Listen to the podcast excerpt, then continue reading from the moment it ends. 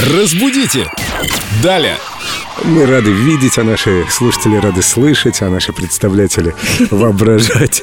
Прекрасную Викторию. Здравствуйте, Виктория. Виктория Здравствуйте. Полякова, наш культуролог, знаток русского языка. Я очень люблю это выражение, когда мне делают какое-то замечание, я всегда отвечаю. И на солнце есть пятна. О, о, Не до конца понимаю, что оно означает. я тебе расскажу. Ну, хотя у нас для этого есть профессионал. Культуролог Виктория Полякова. Виктория, вам слово.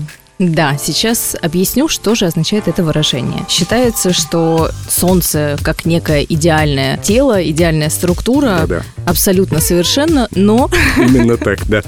Продолжайте.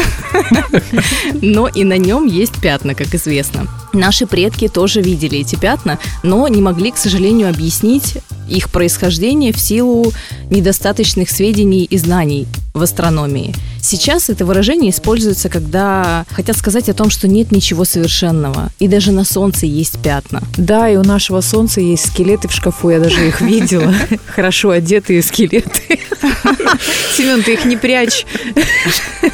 Подождите, скелеты в шкафу это другая идиома. Сегодня у нас пятна на солнце. Согласен, да. Бывают пятна Ты, даже главное, на солнце. грей нас, солнышко. Все остальное мы тебе прощаем. Наше идеальное тело, наш совершенный организм, наш великолепный сотрудник Эльдо Радио. Я сияю. Ой, спасибо, я просто сияю, хоть и весь в пятна.